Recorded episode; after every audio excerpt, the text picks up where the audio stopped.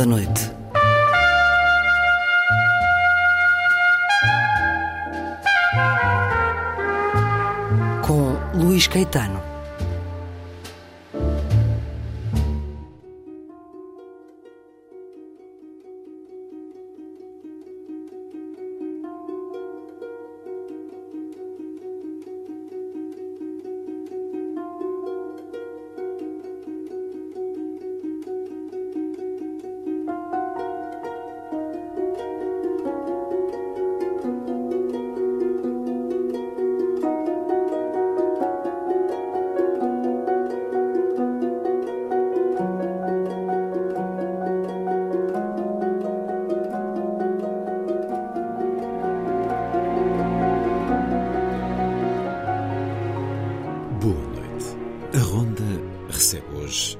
Helder Macedo, que acaba de publicar Pretextos, crónicas reunidas em livro pela editorial Caminho, e na presença vai surgir na próxima semana uma nova edição do seu romance Pedro e Paula.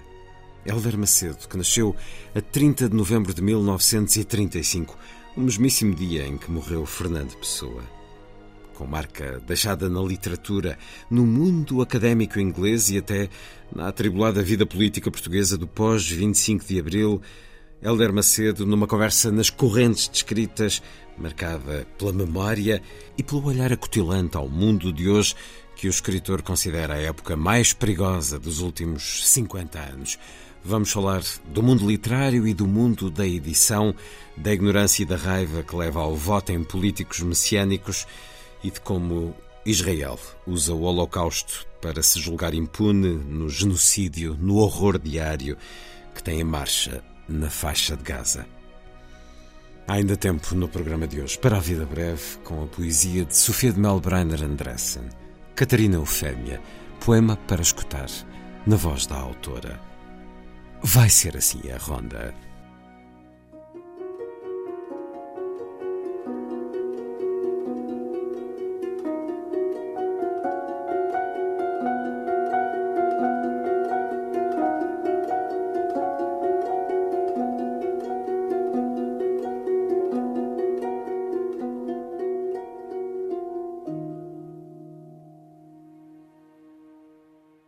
Música a começar. Área da Capo. As variações Goldberg de Johann Sebastian Bach na interpretação de Glenn Gould.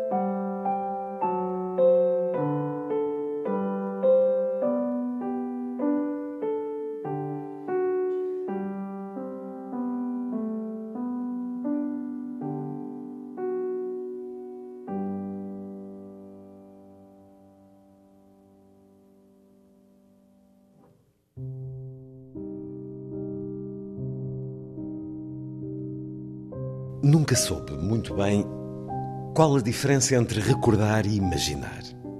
Acho que ninguém sabe. Os processos mentais são semelhantes, são modos equivalentes de lidar com o que não está a acontecer. Tudo aquilo que imagino recordar, ou seja, o que recordo quando imagino o que foi e já não é, não pode nunca ser como era quando aconteceu. Teve de se tornar também no que eu sou agora, na pessoa ao mesmo tempo semelhante e diferente em que me fui tornando. Os factos serão os mesmos, mas a percepção dos factos já não é a mesma, porque neste aqui e agora eu sou aquele que viveu tudo isso e que depois continuou a viver sem nada disso.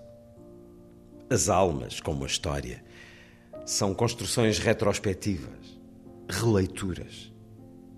O que chateia é que se morre sempre a meio da construção das almas e antes da história se ter tornado no que depois se julga que está a ser. Imaginem ter-se morrido antes do 25 de Abril, a achar que aquilo ia durar para sempre. Ou pior ainda, antes de o Hitler ter perdido a guerra, a julgar que ele é que ia ganhar. Como disse o grande Drummond, não morres satisfeito, morres desinformado. Pois é. Mas por mais voltas que se lhe dê, é sempre assim, para o bom e para o mau. Entretanto, fui escrevendo poesia, a ver se me entendia melhor, e ultimamente tenho escrito romances, a ver se consigo entender melhor quem não sou.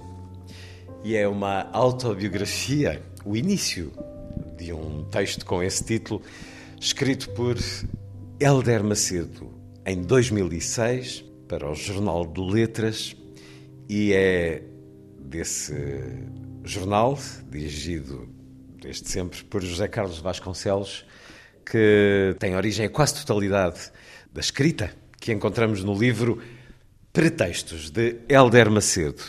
Crónicas de 2006 a 2023, reunidas agora em livro com a chancela Caminho e com uma bela capa, com uma aguarela de Rui Garrido, julgo que é a aguarela, já me dirá Helder Macedo, com quem tenho o sempre imenso gosto de conversar, e uma vez mais nas correntes descritas, e uma vez mais já noite alta, neste dia em que o escutei logo de manhã, numa conversa justamente com José Carlos de Vasconcelos, uma conversa perpassando as muitas vivências, a imensa vida que já viveu até agora e tudo o que há ainda pela frente, que esperemos dê muitos livros. Helder Macedo, bem-vindo uma vez mais à Antena 2. É sempre um imenso prazer estar consigo.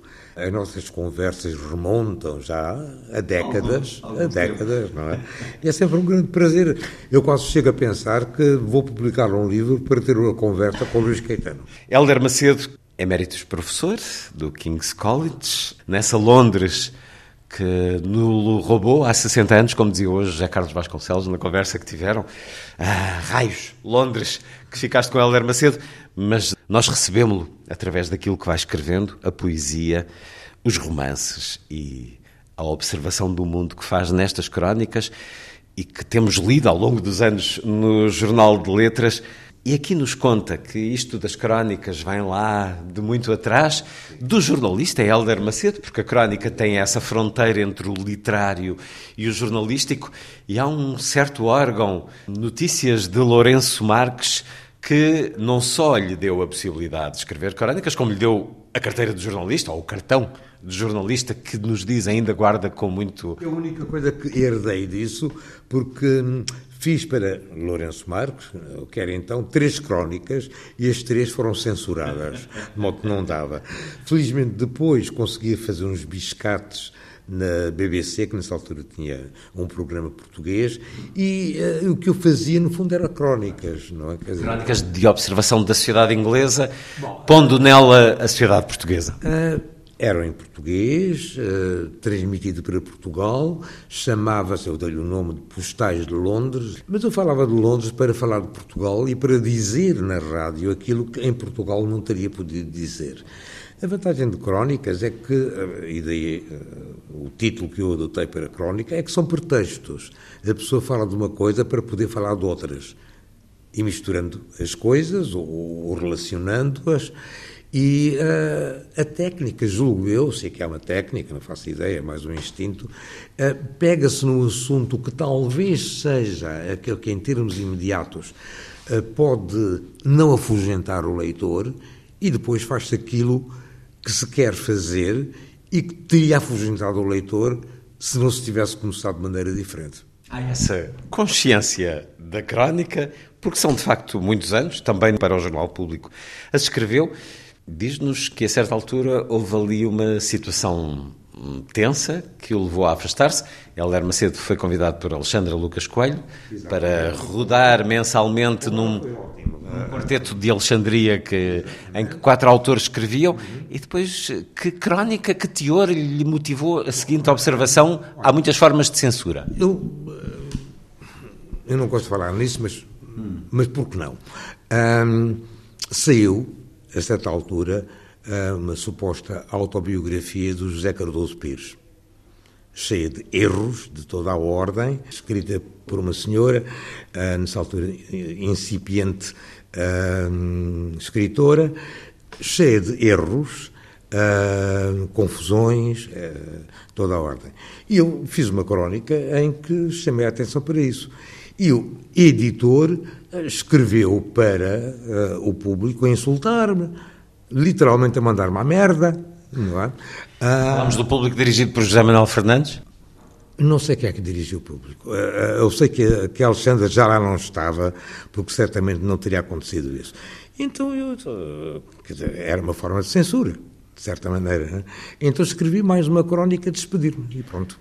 É suposto os, os, órgãos de comunicação social estarem imunes a esse tipo de protesto? Não foi censura, digamos, mas foi uh, um ataque muito violento uh, e eu não estava disposto a aturar, por isso simplesmente tenho mais que fazer. Helder Macedo, no Jornal de Letras há esses muitos anos, aqui estão 17 de crónicas em que nos fala de literatura, mas também de política, do mundo académico, que tão bem conhece por dentro, e de todo um relacionamento também entre amigos, muitas memórias de pessoas que já cá não estão, mas estão nas memórias. Morre-se muito, há essa tendência muito desagradável. O que é que está antes da crónica? O que é que o faz escolher um tema? Algo que o indigna, algo que o incomoda, é mais por esse lado ou pelo lado do bom, do agrado perante algo ou alguém? É mais um, um desejo de intervir. Portanto, aquilo que desperta a, a crónica não é necessário mais agradável.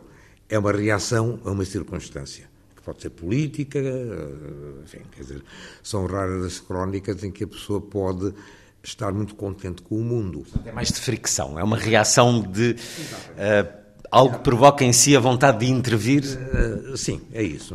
É? E depois, no caso do, do Jornal de Letras, uh, tornou-se também, enfim, um hábito, não é? porque eu concordei com o Carlos Vasconcelos que fazia uma crónica cada quatro semanas, ou lá o que é que era, não é? E, portanto, às vezes não sabia o que é que ia fazer, não é? Uh, e fazia, o que é uma disciplina também, não é?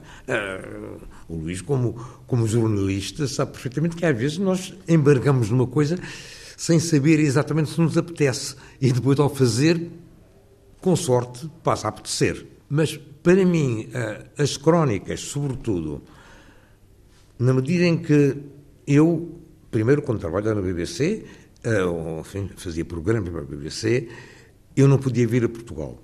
A partir de certa altura, deixei de ser um exilado para ser um tipo que morava a duas horas e meia de, de Lisboa. Pronto, quer dizer, não é? Uh, mas o meu público foi sempre, o meu público imaginado, uh, sempre foi o português. Eu sempre escrevi pensando em Portugal, pensando na língua portuguesa, pensando na minha vivência portuguesa e na minha cidadania portuguesa. Acompanhando muito através dos jornais sim. e a partir de certa altura da internet? Sim, sim, sim, sim, exatamente. Mas isso, aliás, é, é um fenómeno que acho que é comum. Quer dizer, o Eduardo Lourenço, que escreveu admiravelmente eh, sobre o 25 de Abril, o pós-25 de Abril e tudo isso, escreveu tudo isso em França. No fundo, às vezes uma pequena distância geográfica e até cultural, eh, em termos daquilo que está à nossa volta, pode, ou não, mas pode por vezes ajudar a uma certa objetividade, porque uh, não, se, não tropeçamos nos pormenores e vemos, talvez com uma certa clareza, o quadro, uh, enfim, que consideramos mais fundamental. E acima de tudo, é mais livre, porque não está cá, não está relacionado, por exemplo, essa situação dessa crónica no público, em que há uma reação um pouco agressiva e intrusiva por parte de um editor. Bom, isso aplicado a outros meios, a um meio académico em que estivesse cá, ou a um meio político, estou a falar com alguém que integrou o governo de Maria de Lourdes Pintacilo, após o 25 de Abril houve essa tentação de voltar para o país? Ah, sem dúvida. Uh, eu cheguei a aceitar uh, um cargo docente no Porto. Uh, fui convidado pelo Oscar Lopes, que estava no Porto nessa altura. O Jacinto Prado Coelho também, em Lisboa, sugeriu a possibilidade de ouvir. e eu teria, bem, eu estava no início da minha carreira docente no King's College, mas nesta altura o meu desejo teria sido vir para, para Portugal.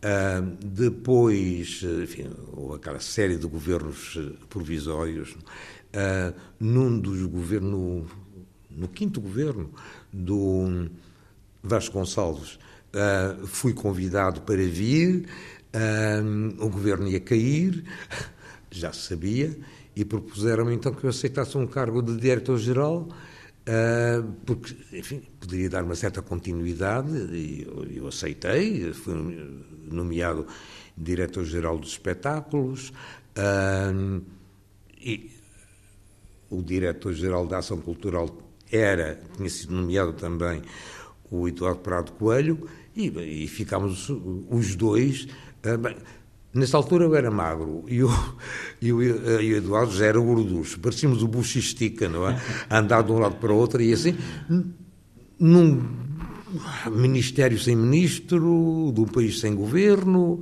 a tentar fazer as coisas, enfim, que fosse possível.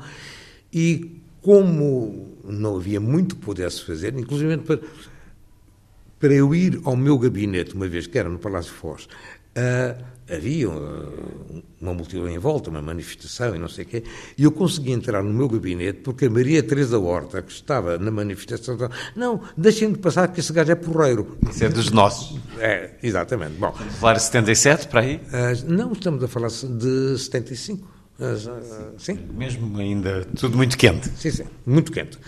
Passei cá o verão quente, aliás, uh, que foi apavorante e fascinante ao mesmo tempo, porque esperavas a cada momento a invasão da NATO, não é? Uh, que o Kissinger tinha ordenado. E, como sabe, fomos uh, salvos dessa invasão por um, um, um acordo uh, muito produtivo entre a CIA, a CIA, o Carlucci e Mário Soares. E os dois juntos conseguiram travar essa invasão. Da tal maneira que o Kissinger, que estava de tal maneira aguerrido contra Portugal nessa altura, que queria que a NATO invadisse, não menciona uma única vez Portugal nas suas memórias. Foi um total falhanço político e deslogamento e, portanto, não menciona. Mas, mas foi nesse período. Como eu não podia fazer nada, nem ninguém podia, só esperar, eu, nessa altura, coligi umas notas sobre o que eu achava que devia ser uma política cultural, esse tipo de coisa, que foi publicada no Diário de Notícias, nessa a, a, página literária que era coordenada pelo Meli Castro, o Ernesto Meli Castro, e o subdiretor, enfim, eh, muito atuante era o Saramago. Uh, isso foi publicado. Eu, uh, quando o Almeida Santos foi nomeado ministro nessa altura, foi muito simpático para mim, disse, ah, você continua, que não se arrepende, não sei o quê. Eu não tinha suficiente consideração por ele para querer trabalhar com ele uh, e disse-lhe, não, já me arrependi, passo muito bem, voltei para Londres, uh, nessa altura. Mas depois, quatro ou cinco anos depois, uh, a Maria de Luz Pintacilo, que eu não conhecia pessoalmente, possivelmente em parte baseado nessas notas que eu publiquei, convidou-me para secretário de Estado da Cultura. Eu voltei, e, enfim. Sabendo que o governo ia ser breve. Por isso, por isso mesmo, por isso mesmo. Uma licença especial sim, na sua vida académica. Sim, entrei numa sabática e a coisa toda, uh, prescindi do salário em Londres, enfim, essas coisas, e uh, lá fizemos o que pudemos.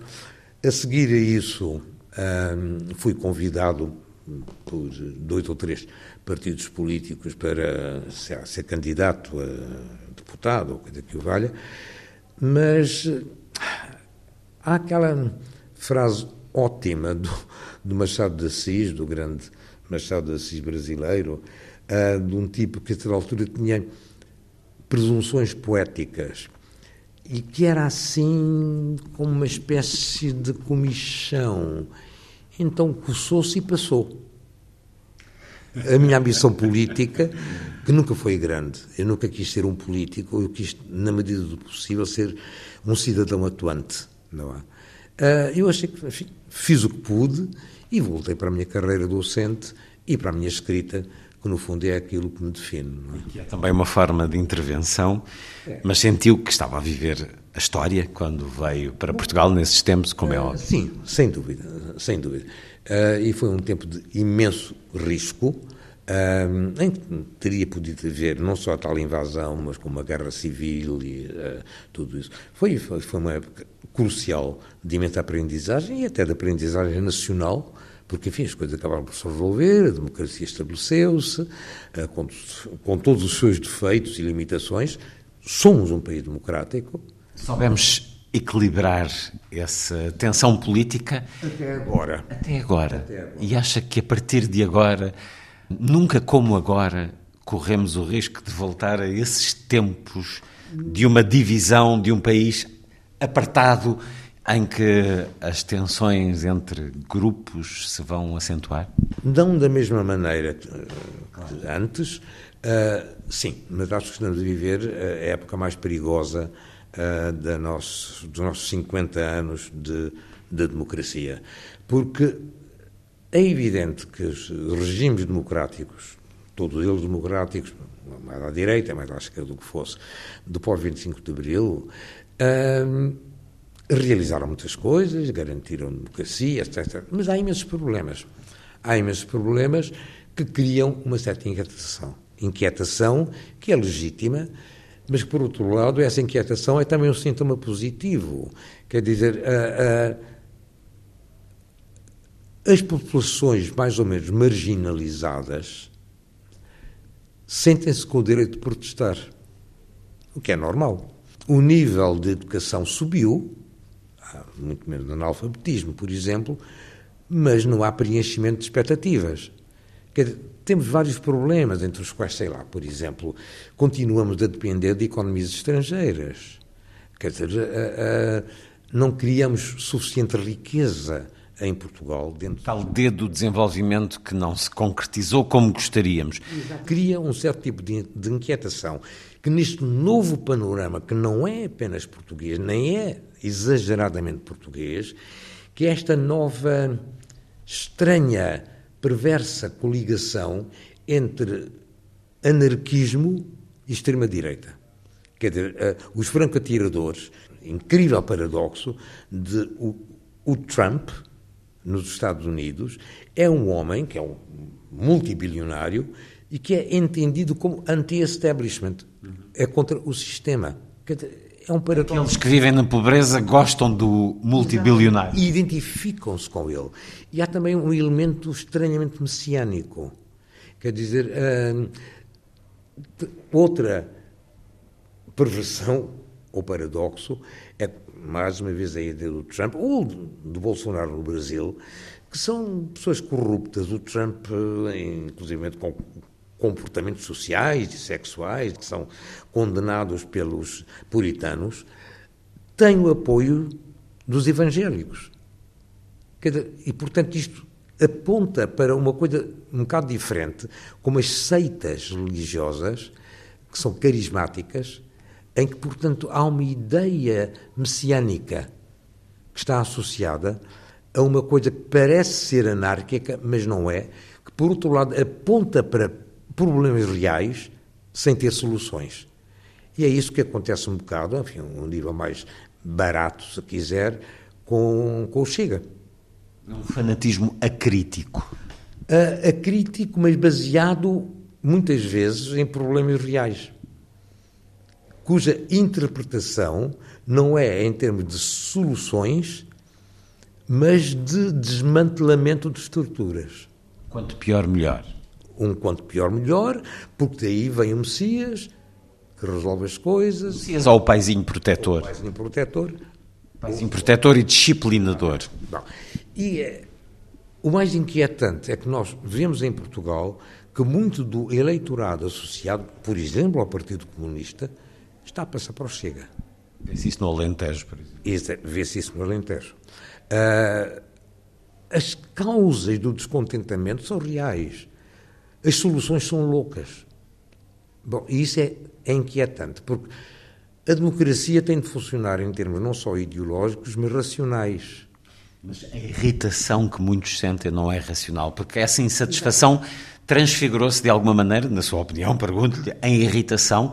O que nós assistimos hoje no mundo, e muito estimulado pelas redes sociais e por toda a manipulação, é as pessoas estão cada vez mais irritadas e muitas de uma forma descontrolada que leva a esse quanto pior melhor? Exatamente. Há problemas reais, quer dizer, uh, uh, opa, o preço de uma casa em Lisboa ou no Porto é equivalente ao preço de uma casa em Paris ou em Londres. Temos imigração, como sempre tivemos, imigração económica.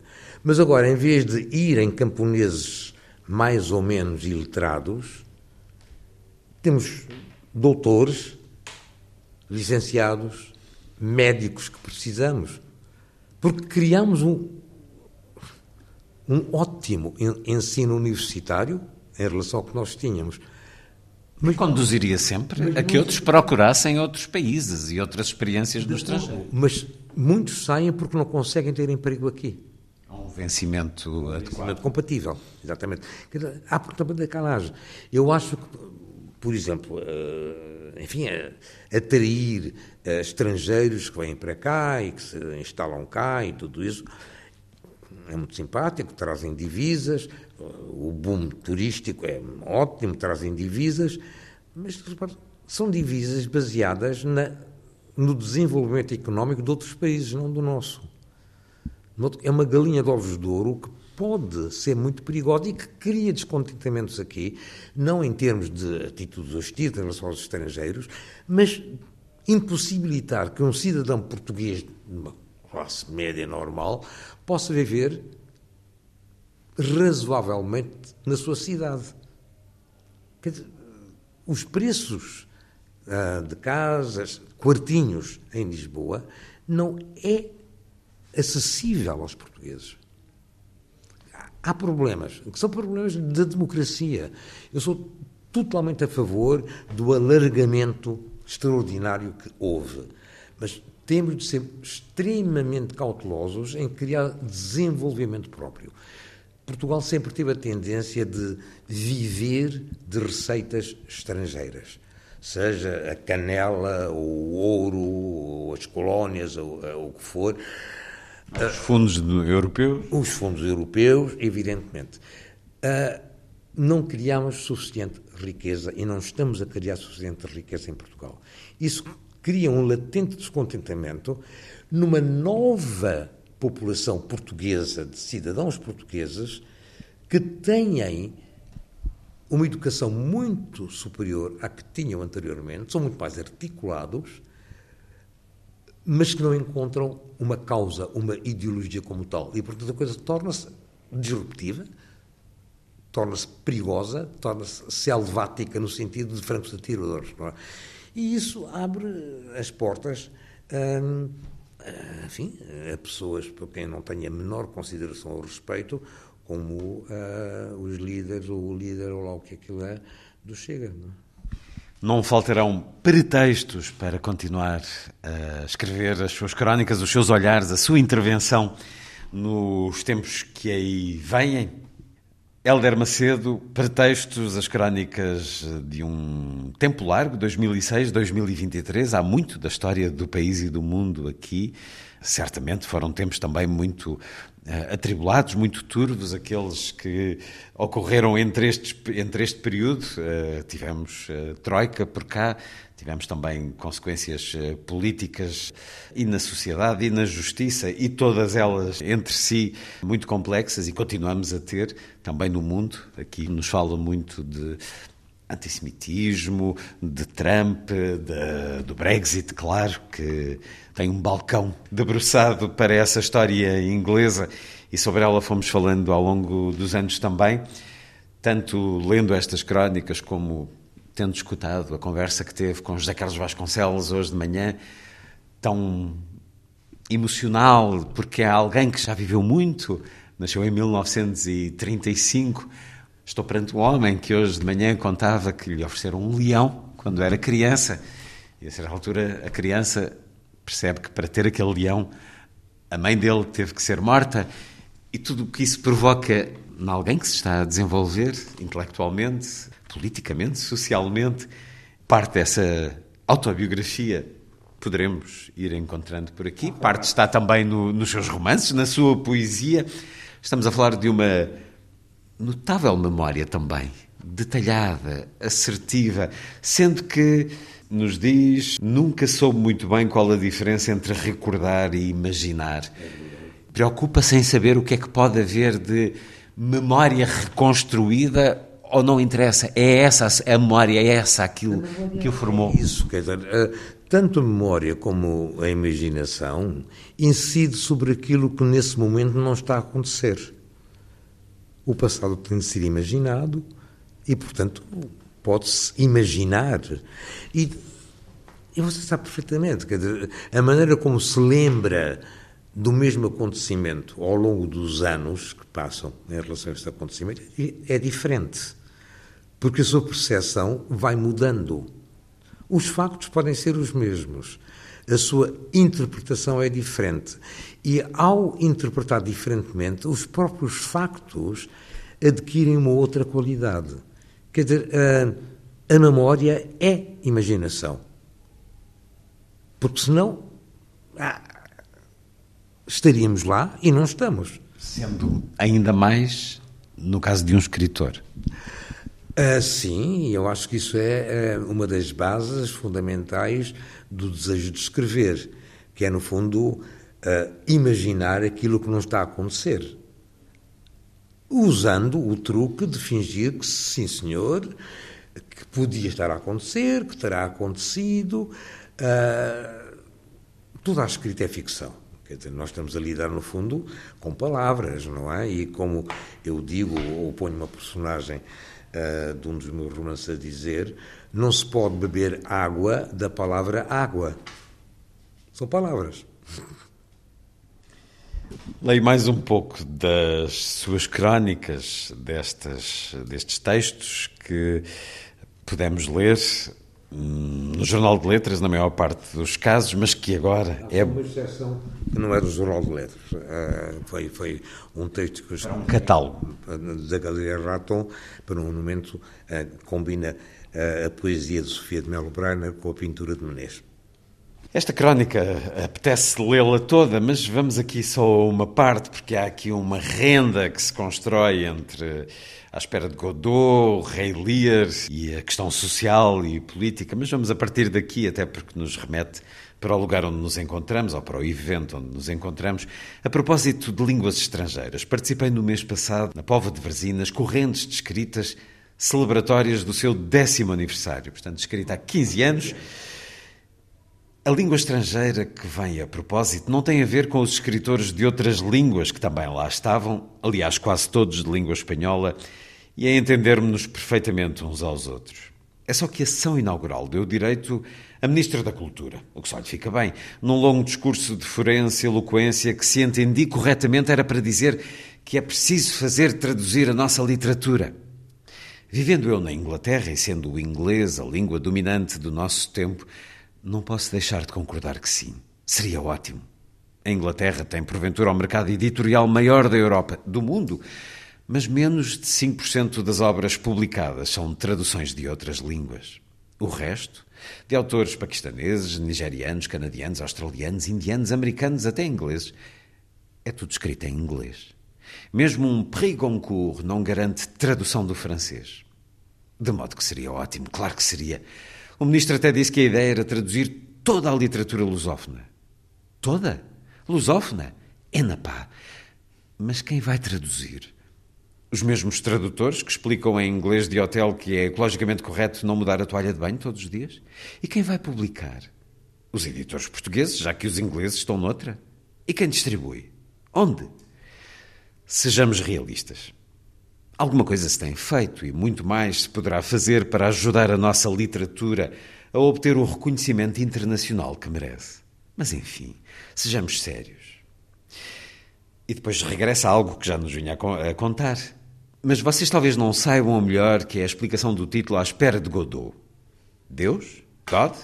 Não só, mas também. Porque também acontece que o Beckett estava numa terriola onde ia passar a volta à França em bicicleta. Foi ver com o resto da população. Uma hora depois de parecer terem passado todos os magotes de ciclistas, o grupo continuava à espera. Como bom irlandês, também se foi deixando ficar. Por fim, perguntou a um dos que continuavam a olhar para a curva distante da estrada: Alors? E esse explicou: On attend Godot? Godot era um rapaz local, o orgulho da aldeia por participar na volta à França, mesmo que só tivesse passado em triunfo solitário, horas depois de todos os outros. E as traduções do Sr. Ministro? Bom, esperemos. Eu, eu, não fui confirmar, esta história é mesmo assim ou é mito? Do Godot é verdade. Isso era a componente de imaginação do escritor. Do ministro também, mas enfim, mas, uh, uh, mas do Godot é, é, verdade. Que é maravilhosa. Foi-me contado, uh, a esta altura houve uma representação do à espera do Godot por dois grandes atores ingleses, o Alan Howard uh, que era meu amigo pessoal, que eu conheci, uh, e o Ben Kingsley. Calhou, um dia que eu fui, depois fomos fiar juntos e não sei o quê. E foi um deles que me contou essa história precisamente do Godot, e que é verdade mesmo, sabe? O que acho ótimo. E eu, é claro que Beckett pegou nisso, a conotação uh, inglesa, de Deus, etc., e fez aquela peça maravilhosa, não é? Uh, é, Hoje de manhã também dizia: a literatura ou é uma coisa viva ou não é nada. Falava de, enfim, da nossa interpretação. Mas estas histórias também são literatura viva e tem-se dedicado a isso muito ao longo de, da sua vida, de académico e de escritor também. Sim. Uh, sim. E, é uma, e, e, tudo isso nos eh, aproxima mais da literatura e muitas vezes eh, estes encontros servem para isso também para, para conhecermos melhor esse por trás da literatura. Literatura não pode ser inocente, porque a vida não é inocente. E para ser minimamente literária, tem de ter uma veracidade que não pode ser confortável. Quer dizer, literatura confortável, olha, o melhor é comprar uma poltrona para, do que escrever. Agora uma crónica, isto, as crónicas estão sequenciadas cronologicamente, saltamos para 2015. Cartas na mesa. Sou totalmente a favor da existência de Israel. E se agora estão à espera de um adversativo, mas não é isso que vem a seguir. É uma copulativa. E, portanto, sou totalmente contra a política antipalestiniana do governo israelita. Que é o mesmo que dizer que também sou totalmente a favor da existência de uma Palestina autónoma e viável não só por direito próprio, mas também para que possa haver um Israel autónomo e viável. Atualmente, o Israel é pouco mais autónomo do que a Palestina. Em larga medida, é um país artificialmente mantido por apoios externos, enquanto a Palestina é mantida artificialmente como um não-país por impedimentos externos, situações insustentáveis para os dois países. É um certo de uma crónica em que diz, em que dá por título nomear o inominável. É também inominável aquilo que está a ver acontecer agora na faixa de Gaza? Helder Macedo. Escrito em 15, 2015. 2015. Está a ver o que está a acontecer agora. É, é, é apavorante o que está a acontecer agora. Há um jogo profundamente perverso da parte do governo de Israel, que é um governo, hum, enfim, moralmente injustificável, e que estão a, a, usar como moeda barata o Holocausto. Quer dizer, uh, escudo? Sim. Uh, escudo de. Tudo que se faça como. Carta branca. Tudo que se diga como crítica à sua política. É isto que aqui refere, antissemitismo. Exatamente. Refere antissemitismo, que não é. Que não é antissemitismo. Porque muitos judeus dentro e fora de Israel, são totalmente contra a política autocrática, uh, desastrosa do corrupto governo israelita. Estamos a falar de uma democracia. A democracia tem mecanismos. O povo israelita tem mecanismos Sim. se está contra aquilo que o seu governo faz. Uh, tem, tem. Tem havido protestos, tem havido tudo isso. É claro, evidente. O Hamas é uma organização criminosa também. E, e, o ataque que fizeram, e que mataram aquelas pessoas todas, não há a menor. O Hamas é um grupo terrorista e o que fizeram foi a ação de um grupo terrorista. A ação de um grupo. E a resposta é de um governo democraticamente eleito Bom, e, e reconhecido pelo mundo. Um dos grandes paradoxos de Israel é que tem, em termos da Constituição, o governo mais representativo do mundo. Qualquer pequeno partido que exista, Luís e eu decidimos fazer um partido chamamos o seu primo e o meu tio e vamos ter um gajo eleito para o Parlamento. a representação daquela gente toda. Quer dizer, é o governo mais representativo. Partidos que não são viáveis, que não existem, basicamente, têm representação no Parlamento. Bom, e houve esta política sistemática de ocupação de territórios que deveriam ter sido palestinianos uh, os tais uh, residentes que ficam uh, assim colocados. e isto vai justificando sucessivamente. Por outro lado, em termos do atual primeiro-ministro do Israel, enfim, há um processo de corrupção a correr que está suspenso porque ele está no poder. De modo todo o jeito continuar no poder, seja de que maneira for. Não é? Assina diária porque é um homem que quer fugir da barra do tribunal. Em grande parte é isso. E, uh... isto, isto, é horrível.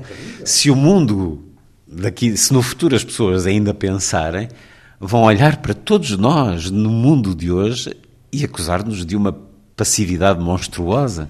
E, bom, sim, uh, uh, sem dúvida, e de uma imensa confusão ideológica. Dizer, as pessoas que eu tenho ouvido mais coerentemente contra esta política e contra estes massacres das populações palestinianas, que incluem mulheres e crianças, têm sido judeus. Têm sido judeus. Tanto os judeus ortodoxos, ultra-ortodoxos, que são contra a existência do Estado de Israel, ao contrário de mim, que acho perfeitamente viável que existam, porque para eles a essência do judaísmo é não haver um território. É diáspora. Exatamente.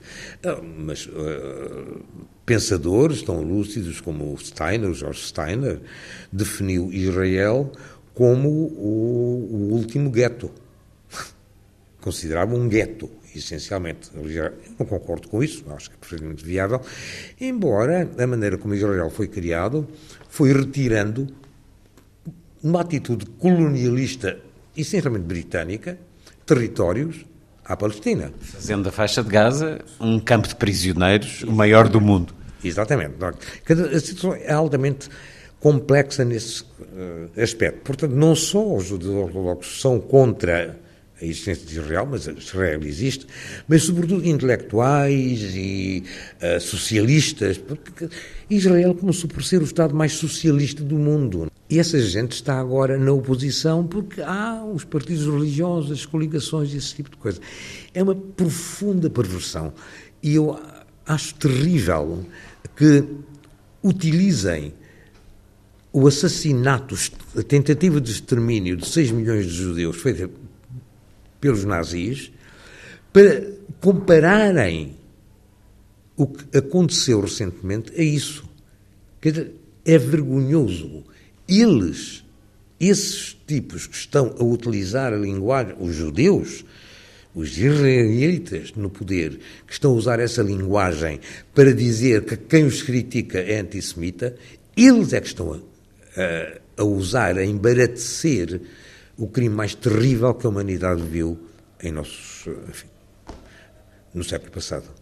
E fazes muito essa reflexão, uh, inclusive é sobre o antissemitismo em Portugal, que não, porventura não existirá de forma muito vincada, porque alguém tratou há alguns séculos de uh, não convivermos para nossa perda com eh, a cultura, o povo judaico, a cultura judaica, o saber judaico. Os judeus foram absorvidos em Portugal, não? quer dizer, uh, todos nós somos judeus, um bocadinho ou, ou, ou pouco, uh, apesar de que se também manteve uma tradição judaica mais ou menos secreta, não é?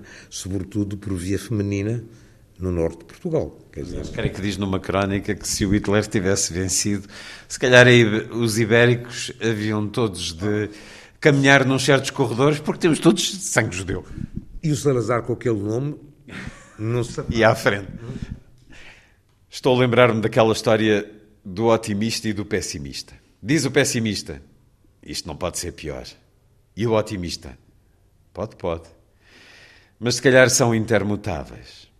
Olho em volta e, querendo ser mais otimista do que pessimista, não sei como separar o bom do mal. As coisas não podem piorar? Podem, podem. E esta crónica é de 2017, está muito atual. Podem, podem. o mal é esse, exatamente. Vivemos aqueles tempos interessantes que os chineses uh, remetem para hum. coisas não muito positivas.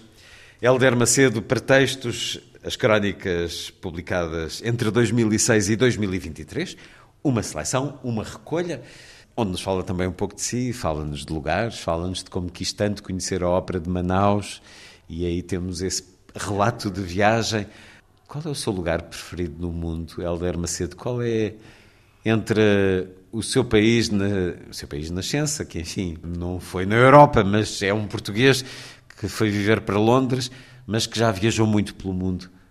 Qual é o lugar onde de tempos a tempos quer regressar?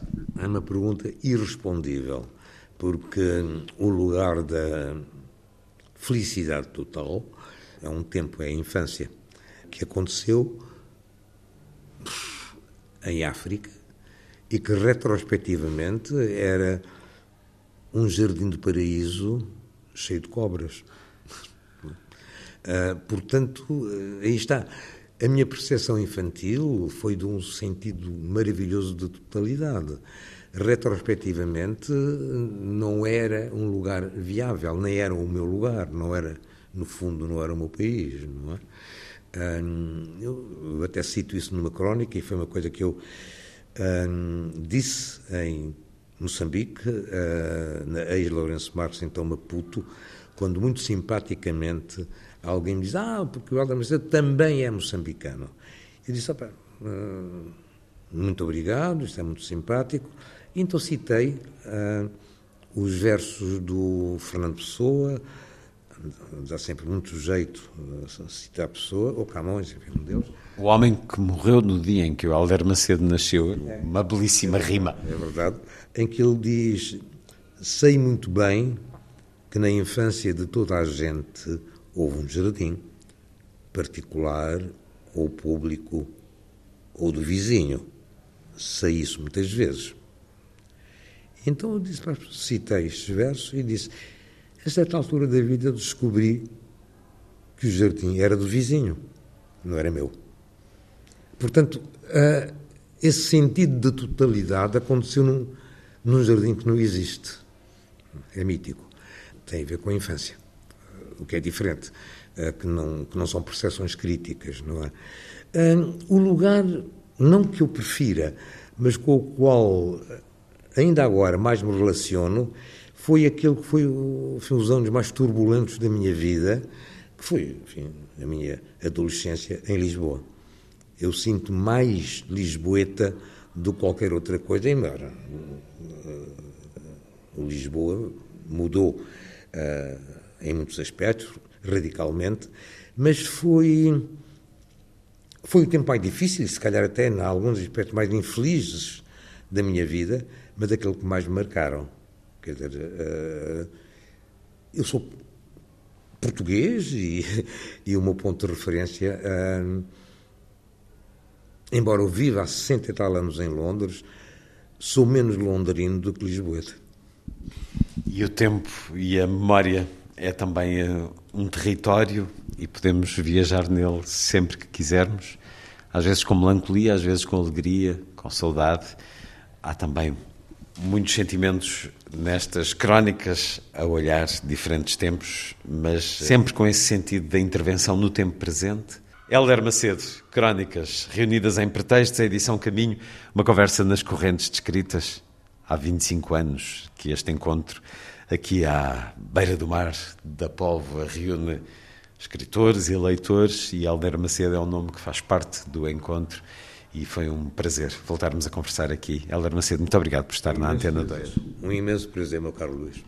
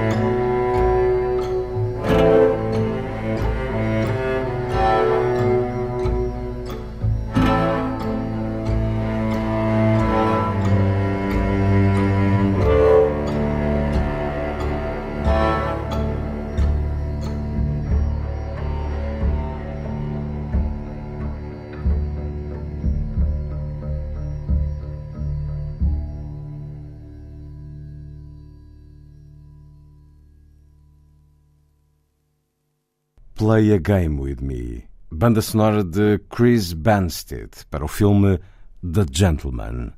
A seguir, a poesia na noite da rádio.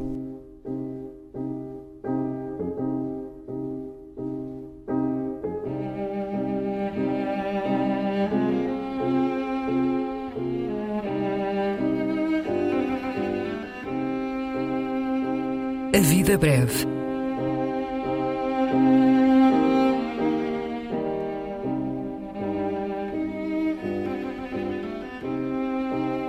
Poesia por quem a escreve.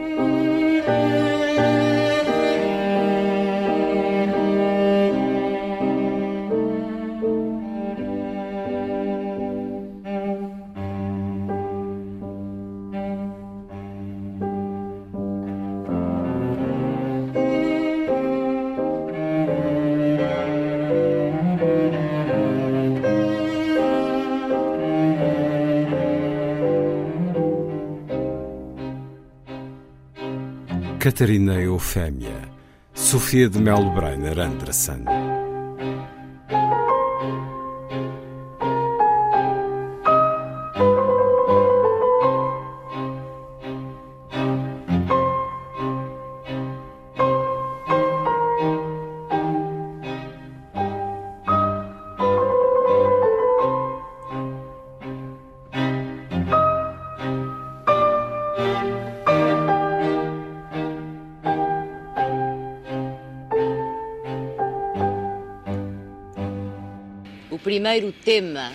Da reflexão grega é a justiça. E eu penso nesse instante em que ficaste exposta estavas grávida, porém não recuaste, porque a tua lição é esta: fazer frente. Pois não deste homem por ti, e não ficaste em casa a cozinhar intrigas, segundo o antiquíssimo método oblíquo das mulheres, nem usaste de manobra ou de calúnia e não serviste apenas para chorar os mortos. Tinha chegado o tempo em que era preciso que alguém não recuasse e a terra bebeu um sangue duas vezes puro. Porque eras a mulher e não somente a fêmea. Eras a inocência frontal que não recua Antígona pousou a sua mão sobre o teu ombro no instante em que morreste e a busca da justiça continua.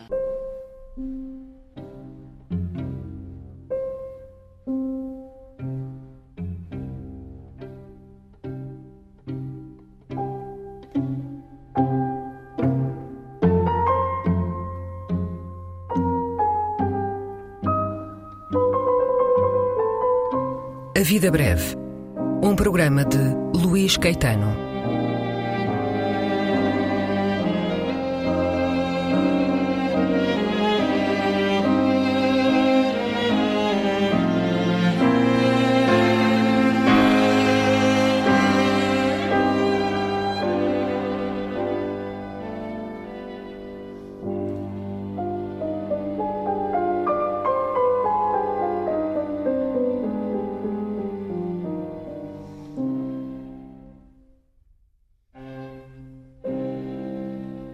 Está feita a ronda. Assim, obrigado por estar com a rádio.